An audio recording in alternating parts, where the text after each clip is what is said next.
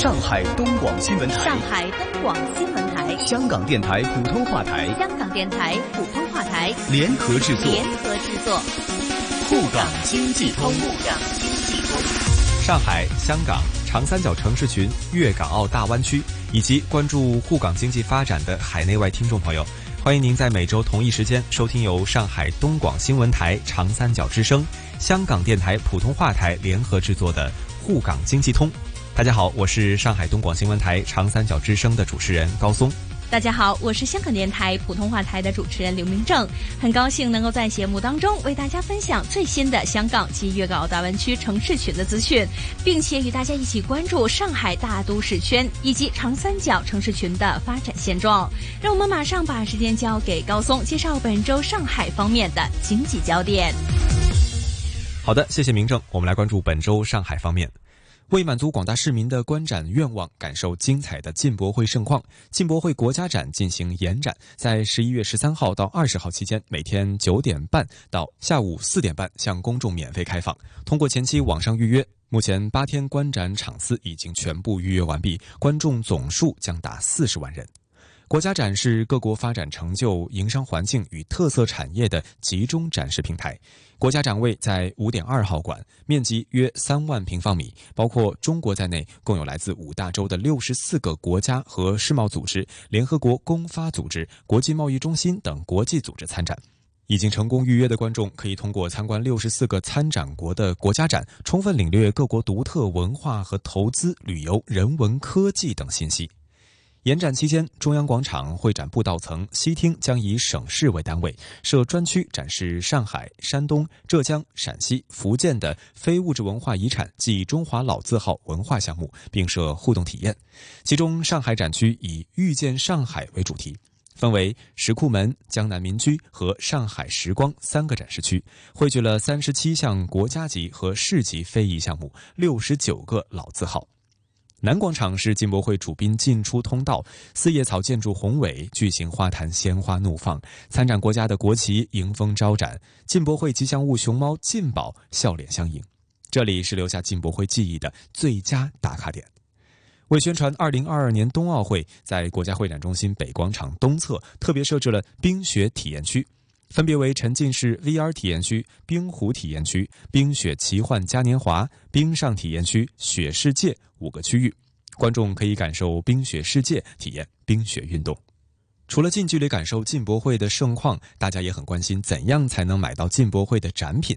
上海将充分发挥包括四十九个六天加三百六十五天交易服务平台等在内的各类平台载体的作用，努力打造永不落幕的博览会。目前，部分展品已经进入了虹桥进口商品展示交易中心、绿地全球商品贸易港等平台展示销售。虹桥进口商品展示交易中心，也就是虹桥品汇，有专门的接驳车；绿地全球商品贸易港则可以步行直达。好的，以上就是本周上海方面的经济焦点，把时间交给香港的主持人。好的，谢谢。让我们来关注到在香港方面。中美贸易战仍然未有平息，香港局势继续混乱。在内外因素夹击之下，大行和投资者对于本港股市和楼市看法非常悲观，预期会跑输新加坡等亚太市区市场。股市方面，大和资本指香港股市估值高过新加坡，本地抗争活动令企业盈利受压。另外一家大行发表的研究报告表示，明年本港的房地产投资前景排名跌至亚太区的榜位，因为投资者要避开地缘政治动荡的地区。本港反修例风波触发的示威冲突已经持续五个月。早前大行报告指出，由今年六月到八月份，已经有不少资金从本港流往新加坡，规模介乎三十亿到四十亿美元，大约二百三十亿至三百一十二亿港元。新加坡海外居民存款则连升两个月，八月份按月多了百分之五，反映有外资的流入。上个月，新加坡金融管理局局长孟文能承认，投资者对于当地的资产配置查询有增加的趋势，也有少量的资金流入该国，但是幅度并不显著。强调不想大量资金从香港流去新加坡，因为这反映香港局势转差，届时整个亚洲区的经济都会受损。相对而言，目前香港的形势显然比之前要差。有企业亚太区首席股票策略师表示，该行原本看好香港股市，但是今年七月份决定调低港股方面的配益，港股方面的权益至低配，主要考虑到估值较相近的竞争对手新加坡明显昂贵，而且当时港股的企业业绩开始转差，续受社会事件的困扰，很可能会导致企业盈利进一步受压。他又说到，香港将会受惠于内地红宏观经济政策，但是程度有限，而贸易战造成的溢出效应以及本地的政治急速恶化，也会令到港股需要额外的风险溢价支持。好的，以上就是本周香港方面的经济焦点。再把时间交给上海方面的主持人，来关注上海大都市圈和长三角城市群发展的最新话题。沪港经济通，沪港经济通。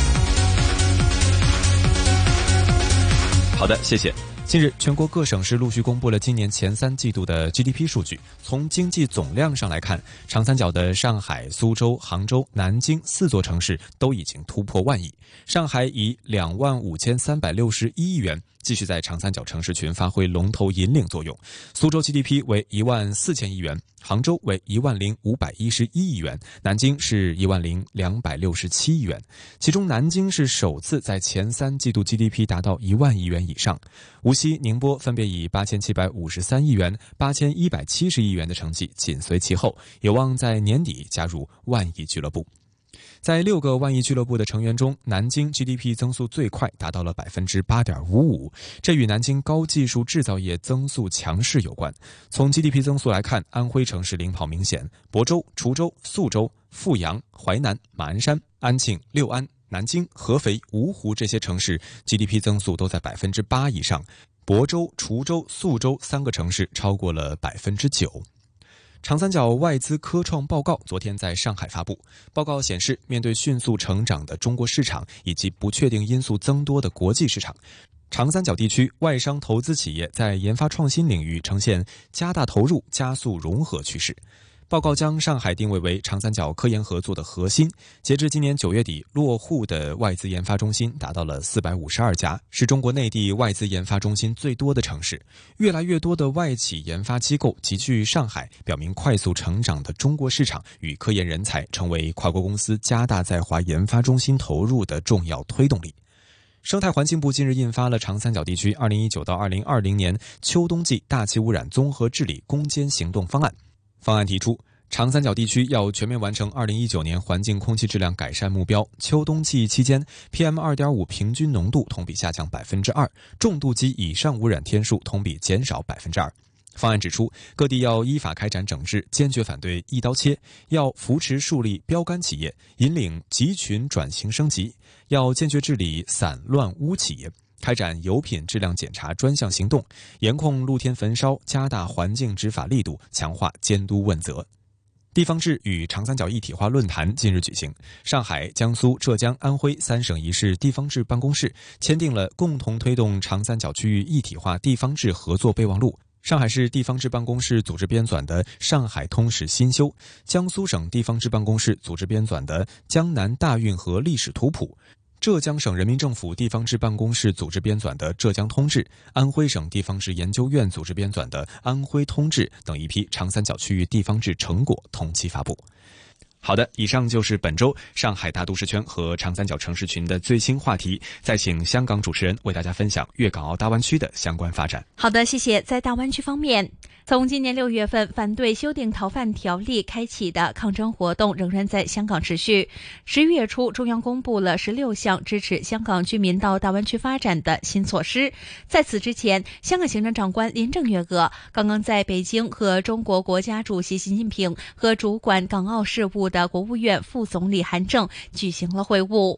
十六项的新的措施包括：香港居民可以在住房和教育方面享有和大湾区内地居民同等待遇；支持香港居民在大湾区城市的居留和医疗；建立跨境移动电子支付和理财通机制；以及在法律、建筑、保险监管等专业界别扩大两地交流，并加速创新及科技合作等等。香港方面，政府认为这些的措施将会惠及香港居民在大湾区内地城市的发展、就业和居住，并且有利于加强粤港澳大湾区的人流、物流、资金流等方面的流动。林郑月娥曾经表示，建设粤港澳大湾区为香港发展拓展新空间。增添新动力，让香港市民，特别是年轻人，获得更多发展机遇。他还特别引用了特区政府刚公布的数字，表示，二零一九年香港第三季的本地生产总值较去年同期下跌百分之二点九。说香港必须要更加积极推进有利经济发展的工作，包括建设粤港澳大湾区。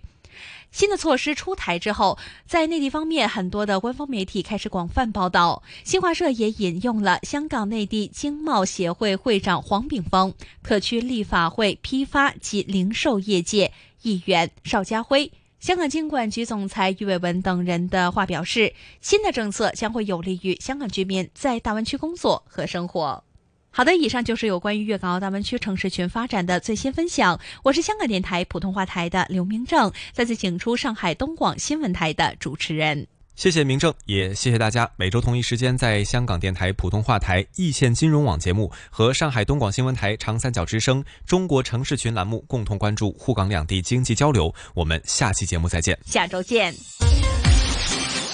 股票交易所鸣金收兵，一线金融网。